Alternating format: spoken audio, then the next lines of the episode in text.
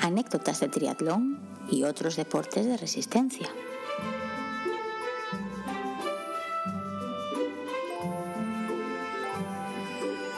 Hola a todos y a todas y bienvenidos una semana más al podcast de anécdotas de triatlón y otros deportes de resistencia. Estamos aquí una semanita más con Diego, que dentro de poco nos hará una visita por aquí por Gijón y además para debutar en trail, así que lo comentaremos en breve. Y hoy tenemos un invitado muy especial que nos acompaña virtualmente y que presentaremos, presentaremos luego después de saludar a Diego, porque creo que vamos a hacer algo que probablemente no se haya hecho nunca en un podcast, o al menos en un podcast deportivo. Puede que en podcast de otra temática sí. Pero bueno, luego contamos esto. ¿Qué tal, Diego? ¿Con ganas de venir? Eh, sí, sí, la verdad que sí, con ganas de debutar en trail también. Eh, tengo que comprarme las zapatillas, los playeros, lo primero, pero, pero sí, eh, bueno, acabamos de decidir esto hace unos tres minutos, no creáis que es algo planeado. O sea, no el que, no el que me voy a Gijón, eso llevamos ya un tiempo hablando Lu y yo, y, y sí, al final ya pillamos los billetes de avión y vamos a estar por allí. Es solo una semanita coincidiendo con vacaciones que tiene Vega y es del 13, si no me equivoco. Bueno, vamos el 10 o el 11, el viernes, lo que caiga en viernes de febrero hasta el día 22, si no me equivoco. algo Hasta el 19, veo que tienes las fechas controladas. Bueno, espero entrar en el, en el, avión que me corresponda.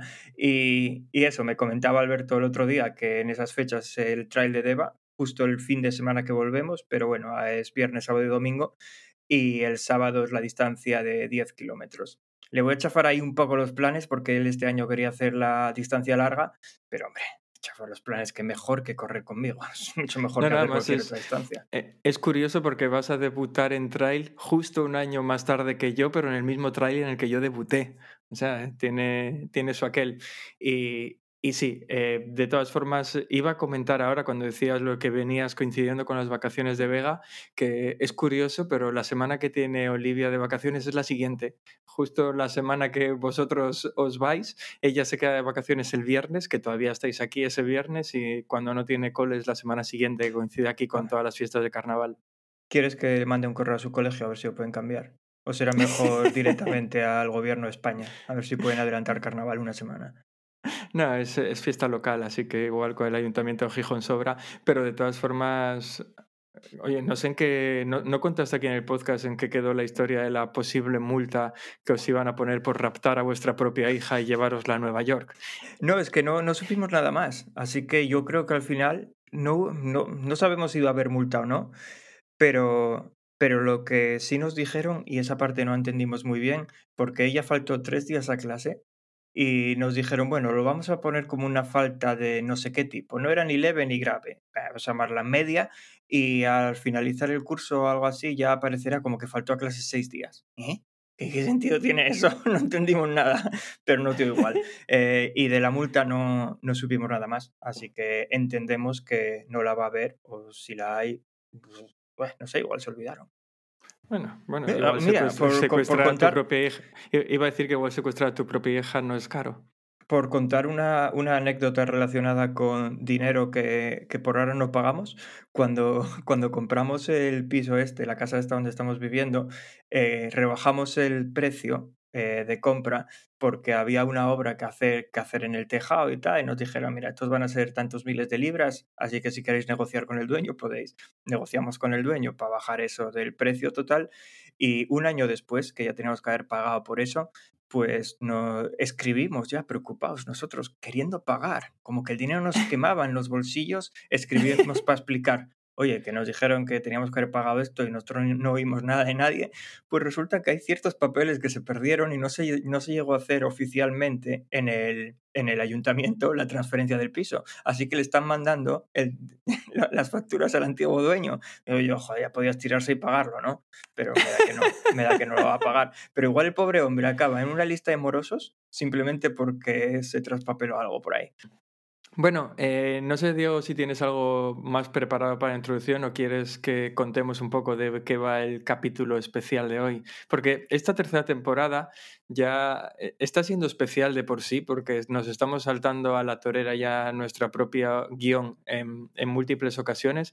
Es cierto que cuando empezamos este, este podcast ya, pues eso, hace más de dos años, teníamos la idea en la cabeza de no siempre hacer los capítulos todos estructurados, sino hacer algún tipo de capítulo especial, monográfico, inventándonos mundos imaginarios o yo qué sé, o grabando desde el pasado, desde el futuro. esas cosas... Eh, bueno, sí, alguna vez dijimos, dijimos de hacer algo raro, pero, pero la verdad es que lo que vamos a hacer hoy, que, que como no, eh, pues, se te ocurrió a ti, que la fricada esta, yo creo que, que, que va a pasar la, la barrera de las cosas más raras que hemos hecho nunca en el podcast. A ver, hasta ahora cosas raras, raras, bueno, nos podrían llamar especialitos por cosas que decimos, que hacemos, por tener el botón del destino, por inventarnos una religión, pero yo creo que lo que vamos a hacer hoy va, va a pasar la barrera de lo friki y lo raro a un nivel en el que, bueno, dependiendo del título del episodio, puede que la gente este en este momento todavía no se espere la, la, la fricada que vamos a hacer. Sí, vamos, vamos a ir poniendo en antecedentes porque creo que este capítulo se trata de, unir eh, quizás eh, dos de mis pasiones. Una de ellas es lo que ya todo el mundo conoce de este podcast, que es el deporte en general, no solo el triatlón, pero el triatlón y deportes de resistencia en, en, en especial, con la, tecnología, porque al final tanto Diego como yo somos informáticos, a mí personalmente la tecnología es algo que me gusta mucho, algo que suelo seguir y no solo porque es mi día a día en el trabajo, sino porque es un tema que me atrae bastante. No, pero a ver, eh, esto va, esto va más allá. Todo esto empezó cuando empezaste a contar que, que una máquina, porque era una máquina, te llamó para intentar venderte no sé qué rollo. placas solares, quería financiarme placas solares. Eso, para financiarte placas solares y después de un rato de conversación te diste cuenta de que era una máquina, de que no estabas hablando con un ser humano. Y precisamente eso dio lugar a una semillita dentro de tu cabeza loca que es, que es lo que vamos a hacer hoy. Porque... Sí, porque en aquel capítulo recuerdo que expliqué y hablé un poco de qué era el test de Turing. No lo voy a volver a contar porque se ve que me voy mucho por las ramas. Si Diego quiere hacer un resumen, que lo haga. Pero bueno, la cuestión es que en aquel capítulo, por regalar algo de cultura, eh, conté lo que era el test de Turing y conté cómo aquella máquina me había engañado durante bastante tiempo. Y entonces, eh, no sé si recordáis que aquella máquina, aquel teleoperador se llamaba Pedro Vázquez, que luego me ha vuelto a llamar, que creo que también lo comenté aquí. ¿Y qué hemos decidido hacer en este capítulo? Hemos decidido entrevistar a Pedro Vázquez. A ver, lo que hemos decidido es entrevistar a una inteligencia artificial. Eh, claro, yo entiendo que la mayoría de, de nuestra audiencia no está familiarizada con la empresa, se llama Open, OpenAI, ¿no? Sí. No está, eh, no está familiarizada con la empresa OpenAI y la inteligencia artificial que crearon, que, que la verdad que hoy por hoy es de lo mejorcito que hay por ahí. Yo, mira, nunca la había utilizado para, para jugar a este, a este tipo de, de, vamos a llamarlo un juego de rol que vamos a hacer hoy, porque literalmente le vamos a, bueno, lo explicamos en un momentito, pero le vamos a pedir a la, a la inteligencia artificial que se haga pasar por ese tal Pedro Vázquez o Blázquez o como se llame y que, y que le vamos a dar un poco de historia de que es un teleoperador, de que en su tiempo libre hace triatlón y que nosotros somos, tenemos un podcast y le queremos entrevistar. Básicamente esas son las entradas que le vamos a dar a la inteligencia artificial. Pero yo eh, lo que quería contar es que yo antes de esto simplemente había estado cacharreando con ella unos días para hacer un poco el bobo. Yo como informático pues le pedí que me hiciera algunos algoritmos, programas, flipante, o sea, es flipante porque no solo te lo hace, sino que te explica el porqué de cada cosa, el razonamiento que utilizó y todo. O sea, no parece que te lo está diciendo una máquina. Y luego otras chorradas como pedirle recetas, tortilla de patata y cosas de este estilo. Y es eso, es que es súper natural te habla de una forma que, que, bueno, a ver, le da mil vueltas a cualquiera de estos asistentes virtuales tipo Alexa o Google Home o lo que sea. Esto, esto es lenguaje mucho más natural y las respuestas que te da, es que son casi humanas. Sí, a ver, no quiero enrollarme mucho sobre este tema, pero sí que me gustaría, porque seguro que entre los oyentes que tenemos, que al final ya son unos cuantos, hay gente friki como nosotros. Entonces, por poner un poco en antecedentes, todo esto de la empresa esta, OpenAI, lo que, a lo que se dedicó ya hace unos cuantos años, empezó a coger sets de información, conjuntos de información, un montón de ellos, y entrenar una inteligencia artificial que llamó GPT. A partir de GPT empezaron a sacar versiones hasta que el año pasado sacaron a GPT-3, que era su modelo de inteligencia artificial más avanzado y que era capaz de mantener una conversación.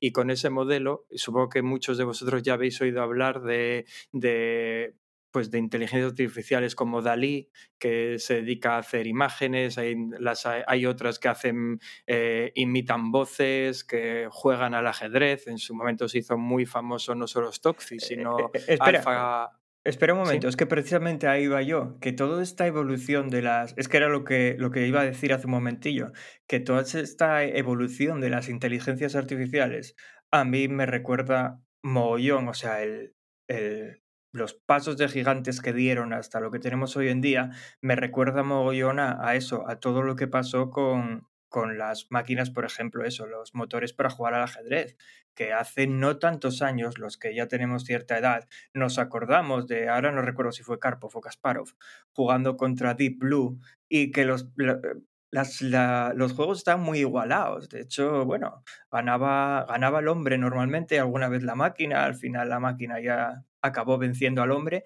pero es que hoy en día en el ajedrez ya es imposible ganar a una máquina, es literalmente imposible. Un hombre nunca va a poder jugar, jugar como una máquina. Sí, sí, ahora mismo la versión me parece que es la 7 de Stockfish, vence a cualquier humano Sí. en prácticamente todas las partidas, pero es que luego está AlphaCode, que es la inteligencia artificial de Google, que ha vencido a Stockfish en un, me parece que es el 60-70% de las partidas que juega, vamos, o sea, es brutal. Sí, sí, no, no, y hace poco estuvo la otra, la que jugaba, ¿cómo se llama? El Go, o el juego este, Sí, otro Go.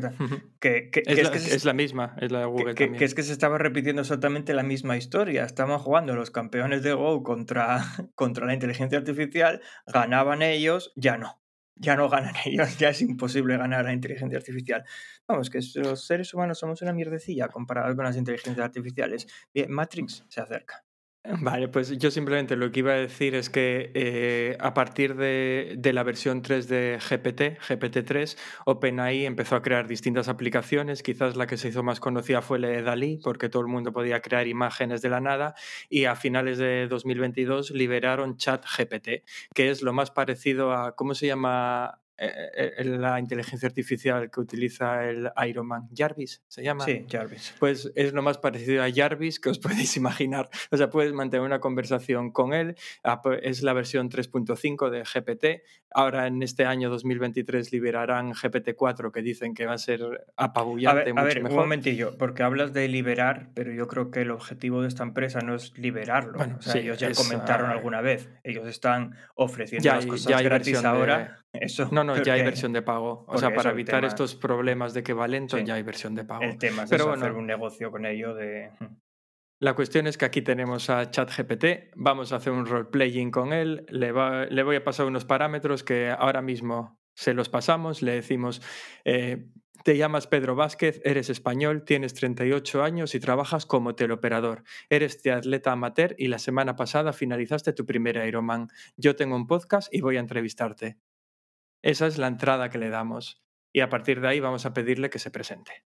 Y Sí, cuando yo, quieras, Diego, ah, lanzamos el podcast. sí, yo lo que a... quería, lo que quería comentar es que posiblemente en este episodio eh, la gente escuche teclados. Normalmente, eh, lógicamente tenemos que escribir para hablar con, con nuestro, con nuestro amigo Pedro, así que es eso, bueno, se oirá algo de teclado y demás, pero intentaremos que sea bajito. Oye, ¿va- va- ¿esto va a ser alguna sección o cómo lo vamos a hacer? Porque pues ya que estamos, podíamos lanzar... Mira, este le podemos pedir anécdotas, así que podemos decir... Y además, más en serio que esto, no puede haberlo. Igual mete la sí. cabecera de en serio y arrancamos. No, no, no. Primero que se presente y luego ya pasamos a las Ah, secciones. vale, Hagamos lo buena, bu- normal. bu- buena, buena idea. Esto, por cierto, eh, ¿qué te iba a preguntar? Esto puede sustituir perfectamente al botón del destino, ¿no? La verdad es que sí, de hecho puede sustituir hasta los invitados. Dentro de poco ya no nos hacen falta. pues venga, vamos a, a pedirle que se presente Vale, y, pues y bueno, arrancamos. eso, le he pasado esa entrada, así que por favor, preséntate. Y nos dice, claro, me llamo Pedro Vázquez, tengo 38 años y soy español. Trabajo como teleoperador y también soy un triatleta amateur. La semana pasada acabé mi primer Ironman y estoy muy emocionado de haberlo completado. El, Ironman es un desafío increíblemente difícil que consta de una natación de 3,8 kilómetros, una bicicleta de 180 kilómetros y una carrera a pie de 42 kilómetros. Fue una gran prueba física y mental, pero me sentí increíblemente orgulloso de mí mismo al cruzar la línea de meta. Entrené durante varios meses para el evento, equilibrando mi trabajo con el entrenamiento. Fue, fue difícil algunas veces, pero sabía que tenía que poner el esfuerzo para lograr mi objetivo. Me encanta el desafío físico y mental de los triatrones y el Ironman era el siguiente paso lógico en mi carrera como atleta amateur la, natación, la natación fue probablemente la parte más difícil para mí, ya que, soy un nada, ya que no soy un nadador natural. Sin embargo, trabajé duro en mi técnica y pude completar la sección de natación en un tiempo decente. La bicicleta y la carrera a pie fueron más familiares para mí y disfruté mucho ambas secciones. En general, el Ironman fue una experiencia increíblemente gratificante para mí. Aprendí mucho sobre mí mismo y sobre lo que soy capaz de lograr cuando me propongo algo. Estoy emocionado de seguir compitiendo en triatrones y ver hasta dónde puedo llegar en el futuro. Madre mía, el cuento que tiene este hombre. Esto va a ser una entrevista larga. Esto ya bueno, se Pedro, va a ser una entrevista larga. Muchas gracias, Pedro, por, por esta respuesta tan completa. Eh, ¿Qué te parece entonces si vamos...? No, espera, que antes de empezar, eh, hablo, con, hablo con Pedro. Antes de empezar, me gustaría saber cuánto tiempo llevas eh, practicando triatlón. Porque, bueno, lo digo porque si ya hice un Ironman, a ver cuánto le llevo llegar hasta ese punto. Llevo practicando triatlón durante unos 5 años. Empecé a competir en eventos de triatlón de distancias más cortas como medios triatlones, triatlones sprint y gradualmente fui aumentando la distancia a medida que mejoraba mi forma física y mi técnica. Finalmente me propuse el desafío de completar un Ironman y entrené durante varios meses para lograrlo. Vas a preguntarle si se entrenó él solo o si tiene un entrenador. Bueno, por, por seguir una, por seguir una rutina lógica, cuando tú preguntas, yo respondo, cuando yo pregunto, tú respondes. He entrenado principalmente por mi cuenta, pero también he trabajado con un entrenador en algunas ocasiones. Mi entrenador me ayudó a desarrollar un plan de entrenamiento específico para el Ironman y me dio consejos y retroalimentación valiosos sobre cómo mejorar mi técnica en natación, ciclismo y carrera a pie. También me ayudó a equilibrar mi entrenamiento con mi trabajo y mi vida personal. Vamos a preguntarle, a ver, Pedro, ¿fue muy duro el salto de la media distancia al Ironman? Sí, el salto de la distancia de medio Ironman fue bastante desafiante. El Ironman es un desafío físico y mental significativamente más difícil que un triatlón de distancia media. Requiere una gran cantidad de entrenamiento y dedicación, Además de tener... Ay, perdón, es que me estoy adaptando a la nueva voz de Pedro. Además de tener que entrenar para las distancias más largas en natación, ciclismo y carrera a pie, también tuve que asegurarme de que mi cuerpo estaba lo suficientemente entrenado para soportar la carga de un evento tan exigente.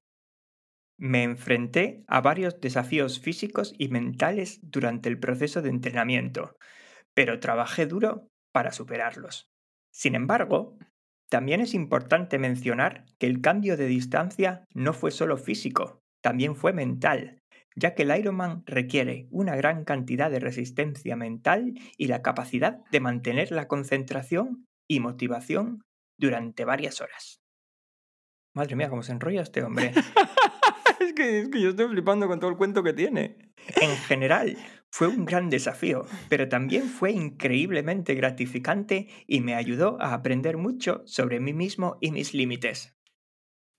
Uy, iba a preguntarle más cosas, pero es que se enrolla tanto. Iba a preguntarle eh, que, si había hecho ya alguna maratón antes de hacer el Ironman, pero igual por ahora paso y ya se lo iremos preguntando más adelante porque se enrolla mucho, ¿no? Eh, bueno, ya cuando eh, supongo que le pediremos que nos cuente alguna anécdota, entonces Sí. Bueno, pero yo eso, yo más o menos, ya que estamos, ya que estamos, nos remangamos y nos metimos en este jaleo, eh, yo me lo tomaría como si le estuviéramos, como si estuviéramos hablando con una persona normal. O sea, las mismas preguntas que le haríamos a, cualquier invitado y las mismas eh, tomaduras de pelo que le haríamos a un invitado, pues yo se las haría a este también, a ver cómo, a ver cómo responde.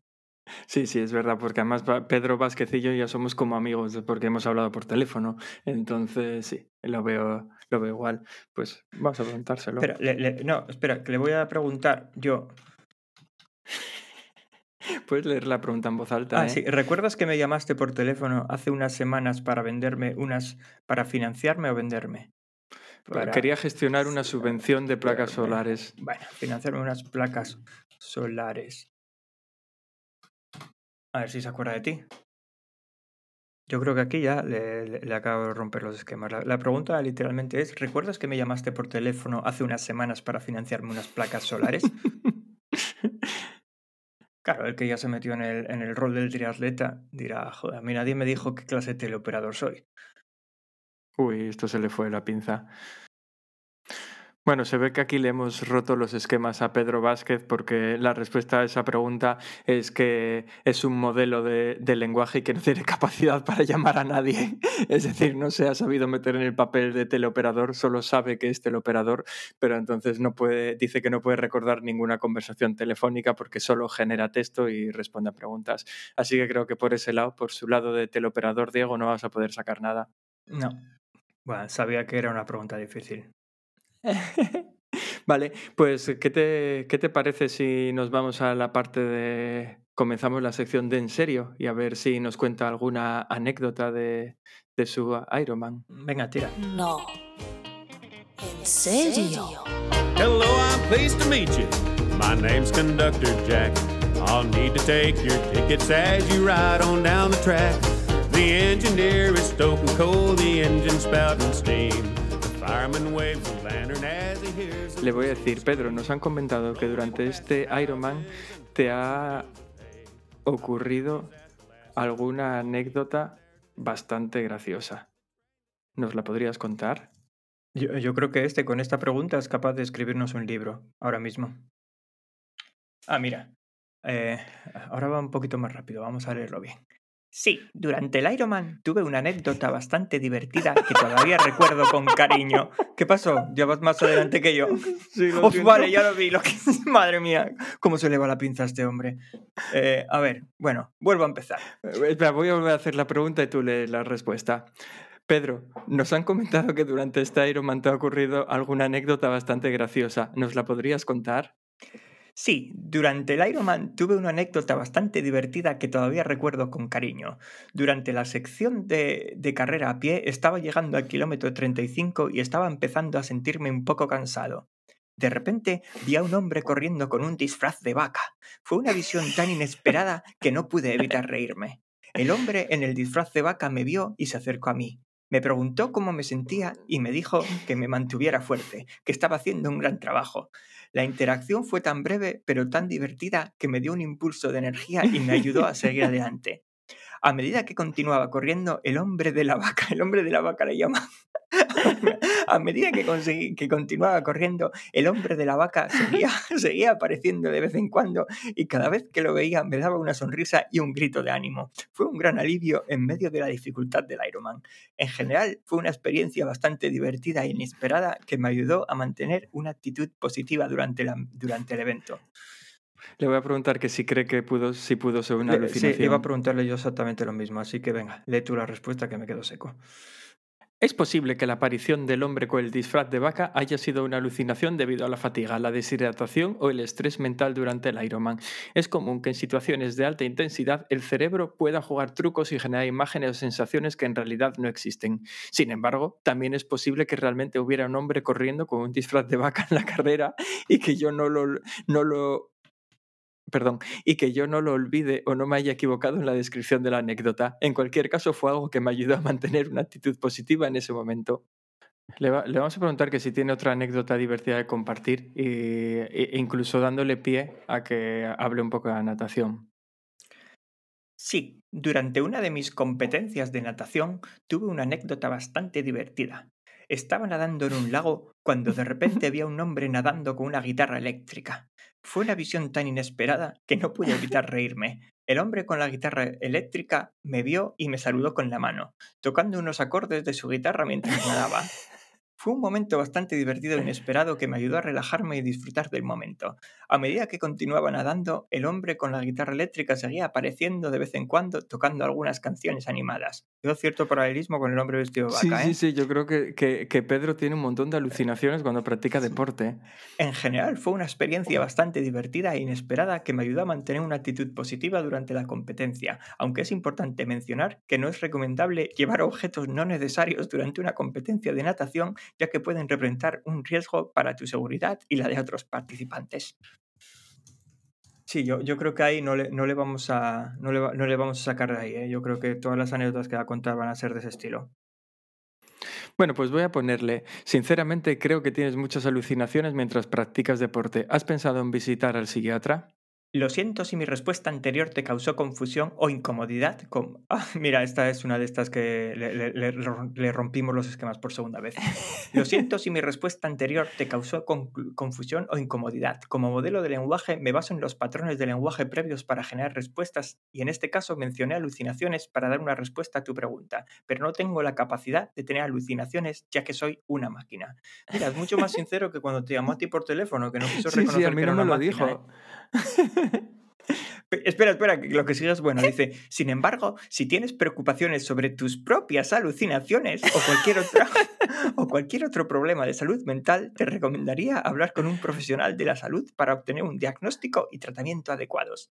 Igual, igual lo que... Claro, al final cuando alguien eh, crea eh, modelos de este tipo, ¿no? De, de inteligencia artificial, lo que busca es no transmitir sesgos, no transmitir, bueno, pues que la gente no confíe en él sus ahorros como asesor, asesor financiero. Y imagino que al tocar ciertos temas, como puede ser el visitar a un psiquiatra, igual saltan ya las alertas de a ver si alguien me va a tomar en serio y se sale aquí ya un poco del papel.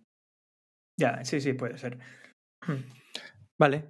No le hemos preguntado todavía qué, qué Iron Man fue el que No, hizo. espera, se lo voy a preguntar. Bueno, pues entonces la pregunta es, ¿qué, ¿en qué Iron Man fue en el, eh, qué Iron Man fue el que finalizaste la semana pasada?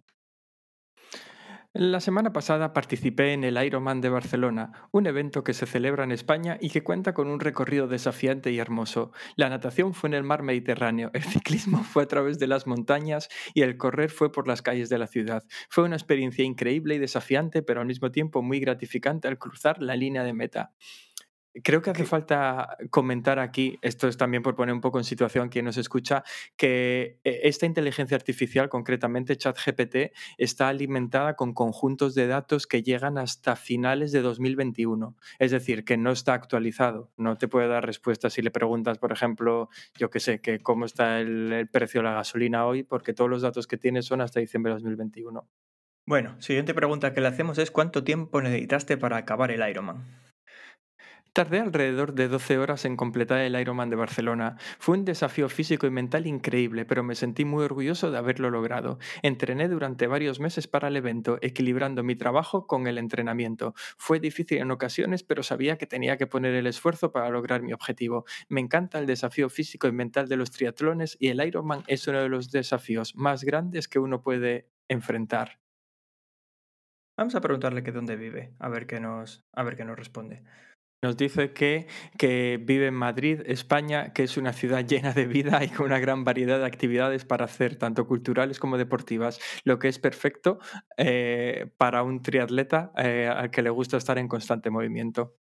Vale, eh, es que a mí, a mí yo ya no sé qué más cosas preguntarle, seguro que, que se nos ocurren más cosas, seguro que si fuera una persona real se nos ocurrirían más cosas, pero le podemos preguntar por las zapatillas con las que ha corrido la maratón, ¿no? Ya, ya claro, es que a mí lo, lo, que estaría guay es que mejoraran un poco esto para que mantenga una conversación de verdad, que él también responda con preguntas. ya. Pero bueno, sí, venga, vamos a preguntarle que con qué zapatillas y, y, y si eso podemos... Ah, ¿Y qué pasa si le hacemos eh, preguntas así un poco... Bueno, ya no son conflictivas hoy en día, pero como esto en 2021 todavía había debate, luego le podemos preguntar que si cree que, que las zapatillas de, con placa de carbono son doping tecnológico, cosas así, a ver qué piensa. Pero Bueno, bueno, la pregunta que, tiene, que hicimos ahora es, eh, ¿qué zapatillas has utilizado para correr la maratón? Y la respuesta es, utilicé zapatillas de running de la marca ASICS. Son una marca... Oye, ¿tú, crees que, hay forma de que ASICS eh, reciba, patrocine esto de alguna manera? Utilicé zapatillas de running de la marca ASICS. Son una marca conocida por su calidad y durabilidad y me han dado un gran soporte y comodidad en mis entrenamientos y competiciones de triatlón. Me encanta la sensación de confort y estabilidad que me brindan y creo que ha sido un gran factor en mi rendimiento durante el Ironman. Además, me gusta que sean ligeras y tienen un buen diseño. Me siento cómodo con ellas durante toda la carrera. Espera, que le voy a preguntar Ah, ah, vale, vale. a- es que igual, vale. que de qué color son. Pues nos dice que son de color negro con detalles en amarillo y verde. Me encanta el diseño y me hace sentir confiado mientras corría. Además, creo que es una combinación atractiva y llamativa. Estamos preguntando ahora que si necesitó pararse en el baño durante, durante el Ironman. No, no necesité detenerme para ir al baño durante el Ironman, ya que me aseguré de estar bien hidratado y de tener un buen plan de alimentación antes y durante la carrera. Sin embargo, es importante mencionar que es común que los atletas necesiten hacer una parada en los baños durante una carrera tan larga, doy fe, y extenuante como el Ironman, así que es recomendable planificarse para, para esa eventualidad. Doy fe de que yo me, estoy casi seguro que me tendría que parar. Pero bueno, Hombre, tú ya, ya te tuviste que parar en media distancia. Como no vas a tener que pararte en un Ironman. Ya, ya, también es cierto. Hombre, bueno, sí. Pero mira, es importante que habla, habla incluso de necesidades de hidratación y, de, y demás. Eh, y, y también me, me resulta curioso que tú decías en plan de broma, ¿no? Lo de que se moje en decir marcas de zapatillas. Yo Ya, pensé que nos sí, iba a dar una respuesta genérica, en plan, yo que sé, utilicé unas muy cómodas que siempre uso para entrenar. Pero no, no, es que nos da hasta una marca. Esto podría estar, eh, no sé, ChatGPT o ASICS patrocina a ChatGPT. Eso, eso era lo que estaba pensando yo. Oye, es, es complicado darle dinamismo a un episodio de podcast cuando estamos hablando con inteligencia artificial, ¿eh? ¿Te estás dando cuenta? Sí, sí, sí. Yo, yo creo que a estas alturas la mitad de nuestra audiencia ya, cortó. Eh, hijo, esto no lo aguanto. Sí, sí, yo creo que podemos ir eh, que, que- que podemos ir cortando ya la, la entrevista, ¿no? Le, le he preguntado por curiosidad que si las zapatillas ASICS que utilizó tenían placa de carbono. Y dice, las zapatillas de running ASICS que utilicé para el Ironman no tenían placa de carbono. Sin embargo, existen algunas zapatillas... Oye, este, este conoce mucho de ASICS. Sin embargo, existen algunas zapatillas de running ASICS que incorporan una placa de carbono en su suela para proporcionar una mayor eficiencia en la carrera y mejorar el rendimiento. En general, depende de las necesidades y preferencias de cada atleta, pero para mí, las zapatillas que utilicé me brindaron el soporte y la comodidad necesarios para completar el Ironman. No sé, ¿qué te parece, Diego, eh, si, si vamos despidiendo a si vamos despidiendo a Pedro? Le, le vamos a preguntar que si nos recomienda a alguien para traer al capítulo, como Eh, hacemos con todos los invitados. Venga, sí, pero, pero espera, espera. Pero iba a decir, ¿qué te parece si, si vamos despidiendo a Pedro y, si, y, de- y luego da- hablamos sobre, sobre conclusiones? Eh, sí, sí, sí, porque si seguimos con esto se va a hacer uf, muy, duro de, muy duro de digerir. Pero, eh, bueno, habíamos hablado de que le estábamos haciendo la entrevista, no mencionamos un podcast. Ahora, ahora la, la pregunta que le estamos mandando es, muchas gracias por participar en este capítulo del podcast. Antes de cerrar, ¿nos sugieres a algún... Venga, escribe más rápido, que no puedo leer así. ¿Nos sugieres algún invitado que podemos traer al podcast para contar sus anécdotas? Ah, que, que sí, que, lo, que lo está haciendo. Ah, va, pero nada, nos está dando una respuesta genérica. Nos está Bueno, diciendo. espe- sí, sí, pero espera, luego, luego matiza, a ver, a ver Sí. si te da un nombre. Sí, leo, leo lo que está diciendo. Por ahora está diciendo, me gustaría sugerir como invitado para un podcast a alguna triatleta profesional conocido que haya participado en varios Ironman y pueda compartir sus experiencias, consejos y anécdotas sobre cómo lograron superar esta gran prueba física y mental. Pueden ser atletas españoles o internacionales, ya que en el mundo del triatlón hay muchos atletas con historias inspiradoras y un gran conocimiento técnico y estratégico para compartir. Vamos a ver si se moja. ¡Hostia! Madre, no, Madre no, apunta, no, apunta, no apunta abajo este hombre ni nada. Dice, Nos- "Al- algunos triatletas internacionales que vienen a mi mente y podrían ser una excelente opción para su podcast son, mira, nos trata de usted, Chrissy Wellington, Jan Frodeno, Daniela Riff, Mirinda Cafre, entre otros.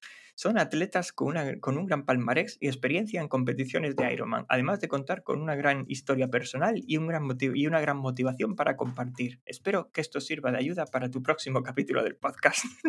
bueno, anda, gracias. Hala, gracias y hasta otra. Bueno, ya leí mucho, lee tú esto. Pues le he preguntado, le he dicho, gracias por todo, Pedro, pero antes de irte, ¿cuál es la próxima prueba que tienes en mente? Y dice, la próxima prueba que tengo en mente es el Ironman de Niza, Francia. Es Mira, no, no- sabe que este año los mundiales van a, el mundial de Iron va a ser ahí. Sí, es una de las pruebas más emblemáticas del circuito Ironman con un recorrido desafiante y un ambiente increíble en el que espero poder hacer un buen tiempo y disfrutar de la experiencia al mismo tiempo. Estoy entrenando duro para estar preparado tanto física como mentalmente. Me encanta el desafío de las carreras de triatlón y espero poder seguir superándome y alcanzando nuevos objetivos en el futuro.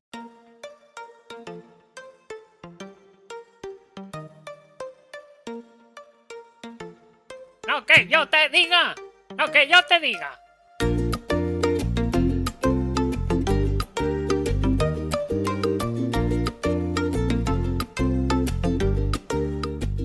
Bueno, y aquí creo que podemos dejar ya la entrevista con Pedro. Tengo que decir que es la primera vez que lo exprimo tan a fondo en una conversación inventada, porque siempre que he trabajado con ChatGPT ha sido para cosas muy concretas, o sea, buscando algo muy concreto que me ayude en temas muy específicos. Y, y ya para mí mi sensación cuando lo usé con ese fin es como que Internet estaba cambiando, como la primera vez que, que, que conocimos Internet hace, Ya. hace Mm. 30 años que decías tú, pero ¿qué es esto? Pues es la misma sensación que tuve cuando vi la... Bueno, pues eso, simplemente la naturalidad con la que te contesta y te ayuda a hacer cosas. Eh, no sé, Diego, ¿te parece que hablemos un poco de conclusiones? Sí, hombre, Porque yo, creo yo que- te- yo tengo dos conclusiones principales. No, yo, yo creo que la conclusión más obvia es, de- es que si le haces una pregunta, está bien, puede dar el pego, pero en cuanto empiezas a ahondar un poco sobre todo eso, cuando haces no, no, no solo preguntas anidadas, pero incluso preguntas que estén más o menos relacionadas, empiezas a ver que se repite mucho. O Sí, por que- ejemplo, cuando le yo- preguntamos yo no por la el- segunda anécdota, se parecía mucho a la primera. No, no, pero no solo eso, las veces que repitió, esto fue un reto mental y físico y no sé qué, pero que me alegra mucho, dijo dos veces que era su paso lógico, el siguiente paso lógico en su, en su carrera triatlética y cosas de ese estilo, Sí. ¿no? A, a eso me refiero, que, que bueno, que, que, que no hay mucho donde rascar, pero es flipante, vamos, o sea, la, que, sea capaz de soltarte esos rollos con esa naturalidad. Eso, y, y es que esta es la versión, decía antes, ¿no? que es GPT 3.5, que trabaja con, me parece que son 120.000 parámetros, que al final los parámetros son las cosas que le configuran para que pueda entender distintas entonaciones, hablar en tono serio, en tono de broma, entender distintas maneras de entender el idioma cuando hablas con él. Y dicen que la versión 4, el GPT-4, que va a trabajar con más de un billón con B de parámetros. Joder. o sea, que vamos, tiene que ser. Pero bueno, nada, independientemente de eso, yo quería irme a pues a, a conclusiones mucho más mundanas. La primera de ellas, y que es algo que ya está pasando, que es un problema con el que se están encontrando a- hoy en día los profesores de instituto, profesores de Ah, colegio. sí, sí, bueno, eso fue, o- por lo que, fue por lo primero Claro. que yo oí hablar de esta inteligencia artificial, vamos. Que, sí, que, que eso, que lo que, está, lo que está pasando es que la gente lo está utilizando para hacer trabajos, porque tú le puedes decir perfectamente, cuéntame la historia de España en la época de los reyes católicos en 2.000 palabras y te hace un trabajo entero hablando sobre los reyes católicos en, en 2.000 palabras. O, o le puedes pedir que te resuma una película en 100 palabras, en 10 o en 1.000 y te lo hace. O sea, para Sí, esas no, cosas es, es- impresionante. Es que, a ver, yo me acuerdo de cuando, cuando salió Google, que ya aquello ya se consideraba hacer trampa, porque tenías toda la información ahí delante, pero bueno, todavía tienes que hacer tú algo de investigación para, bueno, pues eso, para poder separar la paja de- del grano, ¿no? Pero aquí es que ya te lo hace todo y es eso, es que, es que ya, ya salió el caso de profesores que, que se los cuelan totalmente estos trabajos, que no se dan cuenta. Que a ver, que también digo yo, ¿no será que los profesores en realidad no leen los trabajos tampoco? Dirán, ¿a mí qué más me da? Oye, no, imagínate que le pides a una clase de 30 que te hagan todos un trabajo de 10 páginas sobre la historia de España. ¿De verdad te vas a leer todas esas páginas, 3.000 páginas o las No, que son sea, entre 300, mil, hombre. bueno, eh, sobre, sobre el, son unos mil, sobre la historia de España. Yo, yo no lo haría. No sé, de todas formas, yo a lo que quería llegar realmente, de lo que quería hablar en este podcast, ya que ya se nos fue bastante la pinza, era hablar sobre conclusiones, sobre qué repercusiones puede tener esto en el mundo del deporte y del deporte de resistencia, porque yo, hay, un tema que creo que la gente está trivializando y lo sé por... eh, Pues simplemente por grupos de Telegram, foros y demás que lees, que, que para mí corre un gran peligro, que es el, es el tema de los entrenadores. Yo creo que los entrenadores de, pues por ejemplo eso, cualquier entrenador que ofrece entrenamientos online debería de tener miedo con estas cosas y nadie se lo toma en serio.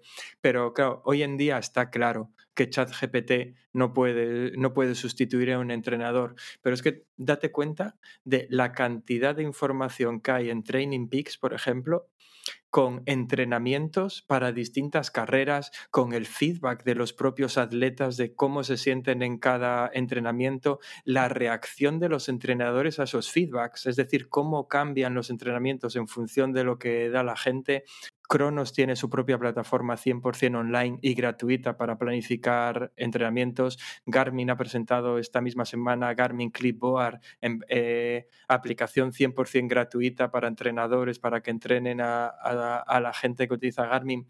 Yo creo que todo eso van a ser unos conjuntos de información para la inteligencia artificial que van a saber plane- planificar entrenamientos. Y no estoy hablando de que esto vaya a pasar en 10 o 15 años, estoy hablando de que va a pasar en dos o tres años. Que puedas yo- tener un entrenador que sea una inteligencia artificial con la que vas a poder hablar y decirle, es que hoy tengo mucho curro, no me da tiempo a hacer el entrenamiento o se me han puesto los hijos malos. Es decir, lo mismo que te hace un entrenador online. Es que antes Ya, puse el es- ejemplo de Jarvis, pero es que es lo Eh, eh, mismo. Es que, es que yo, yo creo que eso, que va a mejorar mucho. O sea, nunca va a tener, nunca va a tener esa, ese contacto humano, pero, pero la mayoría de los entrenadores que hoy en día se refieren a este tema, porque bueno, hay muchos entrenadores ya tocando este tema, ¿cómo va a influir esto en... Yo escuché ya muchas entrevistas y rollos a entrenadores con esto, ¿no? Y muchos dicen, no, va a ser un apoyo para nosotros, nos va a facilitar las cosas. Otros dicen, esto solo va a valer para la gente que quiere un plan de entrenamiento, pero no para los que quieren un entrenamiento personalizado y demás. Yo creo que no alcanzan a ver todavía el poder que va a tener esto. Y, no solo son los entrenadores, a ver, esto es para preocuparse de verdad. Quiero decir que, a mí, bueno, yo ya no escribo código, ¿no? Pero, pero cuando estuve haciendo las pruebas el otro día, es que flipé. O sea, no solo con la calidad del código que te escribes, sino el momento en el que tienes cosas que, que a una cabeza humana le lleva tiempo hacer y que te las da sobre la marcha. Quiero decir que esto va a afectar a, a muchísimos profesionales. Pero sí, yo, yo es cierto que cada vez que oigo a los entrenadores hablando de ello, creo que les queda, creo que todavía queda mucho por entender cómo funcionan las inteligencias artificiales y, y lo que son, porque la mayoría de ellos están asumiendo que te van a hacer planes de entrenamiento, no entrenamientos personalizados, y no Claro. es cierto. Van a hacer Es que eso- entrenamientos tan personalizados como cualquier otro. Es que eso es lo que yo veo, es que yo creo que este tipo de tecnología, y además es que yo lo veo desde dentro, porque al, fi- al fin y al cabo nos dedicamos a esto. Yo he ido viendo cómo ha evolucionado todo esto a lo largo del tiempo y he hecho mis pinillos, mis pinitos haciendo cosas de estas hasta lo que hay ahora. Y, yo es lo que veo, que- realmente eh, el entrenador que piensa que una máquina no va a poder sustituirle porque, pues por eso, porque solo va a hacer un plan de entrenamiento, no va a saber adaptarla, no va a saber entenderte cuando le digas es que este entrenamiento me cuesta mucho o, cuando les digas directamente es que este entrenamiento no me gusta, búscame otra cosa, es que te va a entender. Y por eso digo que para mí es un peligro para los entrenadores que dan, hacen entrenamientos online, porque los entrenadores que el que busca un grupo de entrenamiento presencial, ahí no tiene problema, problema porque lo que quiere es el, hecho de entrenar con gente. Pero lo- la gente que entrena en solitario es que eh, justo lo que decía antes, ¿no? Que, que tú cuando ves las películas de Iron Man y le ves hablando con Jarvis, sí, será una máquina, pero es una máquina que le entiende, que sabe lo que necesita, que sabe dárselo y que, y que funciona igual que una persona, porque obviamente no existe, pero el problema es que no estamos tan lejos de eso, estamos más cerca de lo que parece. Y, y hoy en día la gente está utilizando ChatGPT para hacerse dietas. Qué pensarán los nutricionistas, pero es que la gente lo hace Ya, y hay pero- gente muy contenta. Pero es que, es que volvemos a- al mismo ejemplo que dábamos antes. Yo recuerdo ahí en los 90, cuando se jugaba contra Deep Blue al ajedrez, que decían que no iba a llegar el momento en el que las máquinas pudiesen ganar al hombre, porque el hombre tiene un razonamiento y tiene una visión y no sé qué, que las máquinas... Tonterías. O sea, eh, hoy en día eso se vio. Y es que todavía se repitieron los mismos errores hace poco cuando jugaba contra el Go. De- Decían que el Go era un juego mucho más humano porque había unas técnicas y un no sé qué tonterías. Le llevó unos meses conseguir ganarle por primera vez a los, a los grandes maestros, o como se llamen, a, a los campeones mundiales del Go. Pero en cuanto consiguió ganar a uno, se los llevó a todos de calle. Y, y es eso, yo creo que hay mucho desconocimiento, donde yo me incluyo también muchas veces, en qué es, cómo aprenden todas estas inteligencias artificiales, lo que son capaces de hacer y demás. Siempre, siempre se infravalora. Y, y luego llega y te mete el topetazo, el golpazo en Sí. las narices. Pero bueno. Esto, esto me recuerda mucho. Hace, hace no tanto tuve una conversación con un taxista. Iba yo en un taxi y un taxista amigable de esos con los que puedes hablar, porque no sé si nos escuchan muchos taxistas, pero hay, hay temas que, que para mí son tabú con los taxistas y uno de los temas es Uber. eh, Uber, Cabify y las VTC en general, ¿no? Y, una vez con un taxista que, con el que, que digo era amigable y con el que se podía hablar, tuve una conversación porque el hombre estaba muy mosqueado con Cabify en este caso, fue en, fue en Barcelona. Y yo le decía que desde mi punto de vista estaban intentando ganar una... están eh, teniendo los enemigos equivocados. Yo le decía que los taxistas y Cabify y Uber y todas estas empresas deberían de apoyarse los unos a los otros e ir de la mano y dejar de ir a la guerra porque su enemigo real, el que les va a quitar el trabajo, es el coche autónomo. Es decir, cuando yo mismo tenga un coche en casa y que cuando yo no lo use mi coche se ponga a hacer de taxi a desconocidos que me contraten el, taxi a través de una aplicación, ese es el que les va a quitar el trabajo a los taxistas, sino Cabify. Y, y aquel taxista no lo veía venir ese problema, no se lo planteaba. Para él era ciencia ficción cuando hay autónomos recorriendo las autopistas. Ya. Y yo eso es un caso que veo clarísimo, que, que taxistas y VTCs hacen el mismo servicio y deberían apoyarse los unos a los otros porque el que está por venir es el que ya no necesita ni taxista ni conductor. O sea, ya Sí, sí, no yo tengo, yo tengo la idea que en un futuro no muy lejano va a ser muy raro el que tenga coche particular en casa. Que los coches van a ser tipo las bicis estas que ahora coges aquí y te dejan allí. Esas que, las coges donde quieras y las dejas donde te dé la gana. Yo estoy convencido que dentro de poco los coches van a ser así. O sea, es- esto, esto se va a conducir solo. Tú vas a coger el coche para ir del punto A al punto B y el resto del día de- y del año y de cuando sea, tú te despreocupas. Tú no tienes un coche del que hacerte cargo. Pero, Yo, yo ahora mismo la mayoría de mis desplazamientos por, eh, por ciudad, o sobre todo cuando tengo que ir al aeropuerto y tal, son así. Yo cojo coches estos de alquiler, claro, los conduzco yo y tal, por ahora no se mueven solos, aunque casi, porque el otro día cogí uno de estos que cada vez que me movía del carril me iba corrigiendo el volante, que, que hubo un momento en el que solté el volante, era un Hyundai, si no me equivoco, no recuerdo el modelo, debe ser el Taxon o Tucson o como se llame. Solté las manos del volante y me decía, coge el volante. Y yo, joder, si ya lo estás haciendo tú todo, ¿para qué quieres que lo coja? Pero bueno, en fin, que sí, que sí, que, que yo creo que en estos, en muy pocos años, todo este tema ha avanzado mucho más de lo que somos conscientes. Yo no creo que lleguemos al momento Terminator, en el que la inteligencia artificial quiera destruir la humanidad. Espero que, que no lleguemos a ese momento, pero, pero vamos, el, el hecho de tener... Meca, Pues espera, eso. que ahora que hablas de Terminator, eh, eh, bueno, para Terminator también influye ahí los viajes en el tiempo, ¿no? Si no, eso no hay Terminator. Y, y el otro día, no sé cómo, fue, fue mientras intentaba dormir, que no me dormía, me vino a la cabeza la, la vez aquella que nos hicimos preguntas así raras, ¿no? Que nos entrevistamos uno al otro y entre las preguntas que tú me hiciste, me preguntaste lo de que si creía que había vida extraterrestre y tal, y luego salió el tema de, joder, pero si la hay, ¿cómo es que nunca los vimos? Y yo te dije, bueno, sí, eso es lo mismo que dicen de los viajes en el tiempo, ¿no?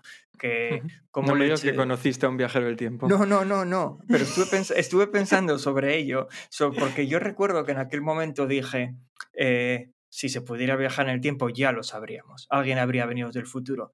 Pues estuve pensando sobre ello y dije, no. Hay una, hay una explicación de por qué puede haber viajes en el tiempo y no lo sepamos, y es mucho más sencilla que puede pensarla cualquiera, que es que los viajes en el tiempo son como un teléfono. Necesitas un emisor y un receptor, y como todavía no se inventó, no puedes viajar más al pasado porque no está ese receptor. Cuando se invente, ¿eh? Cuando se invente empezaremos a recibir a gente del futuro. Sí, pues, eh, o ¿Lo sea, entiendes? Pues eh, lo, lo entiendo perfectamente. Estuve- No, sé qué, no, no sé qué está pasando en este episodio, de verdad. no Estuve sé. pensando, pues, pues no sabes la de, la de horas que dediqué el otro día a pensar en esto y no sé por qué. Yo estaba intentando dormir en ese estado que estás, yo qué sé, no recuerdo ahora si es la fase 1 o la fase 2 del sueño, que estás como medio soñando, que a ti te parecen sueños, pero en realidad no lo son. Es, es, es Sí, eso, sí, la sí. cabeza dándole vueltas a todo lo que pasa a tu alrededor. Pues me debería pasar una hora así pensando en esto. Y luego dije, Pues- se lo tengo que decir a Alberto. Es que yo lo que estoy pensando ahora es que, a ver, esto es un, esto es un podcast supuestamente deportivo en el que nos hemos pasado 40 minutos chateando con un algoritmo muy listo, pero no es un algoritmo. Hemos intentado solucionar el problema de los taxistas con los VTCs, ha solucionado el, tratado de solucionar el dilema de los viajes en el tiempo. No sé, hablamos un rato de extraterrestres, a ver por qué no los hemos visto todavía. Eso tiene un nombre, ¿no? La paradoja de... Sí, ya lo comentaste, lo comentaste Ah, en aquel sí, episodio. Sí, se me acaba de Eh, el nombre ahora mismo. Pero oye, que empezamos hablando de que voy a debutar en Trial. Que es que le pregunté a ChatGPT a ver qué tengo que hacer para No, pero mira, debutar. Espera, eh, ya que estamos, vamos a cerrar, vamos a cerrar la cortina de ChatGPT y la inteligencia artificial, pero no eh, sin antes pedirle a Dalí que nos va a hacer la imagen de hoy, la imagen que vamos a utilizar en Instagram para este capítulo. ¿Qué te parece? Como quieras. Venga, vamos Mira, a yo el. DALI ese nunca, nunca lo utilicé. Pero oye, que Ah, lo ¿no? puedes hacer luego, ¿eh? que no tienes por qué hacerlo ahora. No, no, no, no. Yo, que- yo quiero hacer todo esto en vivo y en directo. Vale, pues entonces preguntémosle, vamos a pedirle a Dalí que nos, que nos genere la O- imagen. solo por curiosidad, pues bueno, por si alguien está interesado, voy a poner las, los enlaces a estas dos inteligencias artificiales, DALI y ChatGPT, en, el, en las notas del episodio. Bueno, por si alguien no lo conoce, eh, DALI es una inteligencia artificial también a la que le pasas un texto y en función de ese texto genera una imagen. Así que le he puesto como texto cruzando la línea de meta de mi primer Iron Man. bueno, pues nos ha generado aquí cuatro imágenes. Pero de- esos- es- esa gente se la inventa ella. Se la inventa sí, la inteligencia artificial. O sea, seguro, ¿no? A ver si vamos a Sí, poner fotos de alguien aquí. No, es que de- debes de estar viéndolo muy pequeño, pero est- estas caras no son de gente sana. Quiero decir, esto no puede ser gente de verdad. Sí, nada, vamos a utilizar cualquiera de estas, las tengo por ahí almacenadas. Bueno, pues nada, ya tenemos nuestras imágenes eh, generadas con Dalí, las estamos generando también con Stable Diffusion, que es otra inteligencia artificial que hace lo mismo.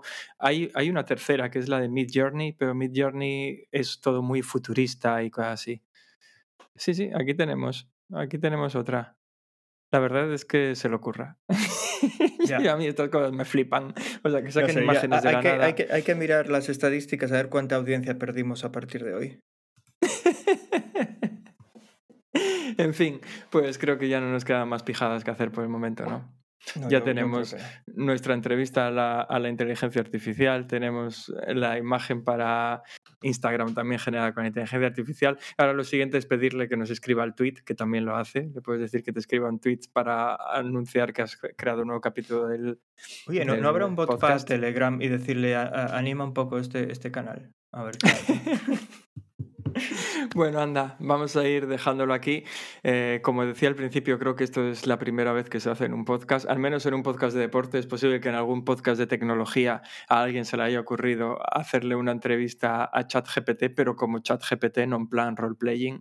Así que nada, Ah, aquí igual, estamos para algún- ah, innovar. igual, a ver, que hay muchos podcasts de muchas cosas, ¿eh? En plan así roleplaying, igual algún friki de juegos de rol o cosas así, que tenga un podcast sí que lo hizo. Eh, sí, es posible. No sé, pero bueno, nada, que aquí estamos nosotros también innovando. Bueno, pues vamos a ir despidiendo esto. Espero que no se os haya hecho muy pesado y que, y que nos hayáis acompañado durante todo este tiempo en este experimento. Y como diría ChatGPT, sed buenos, huid de Yolanda y que Vicente os bendiga. Venga, hasta luego.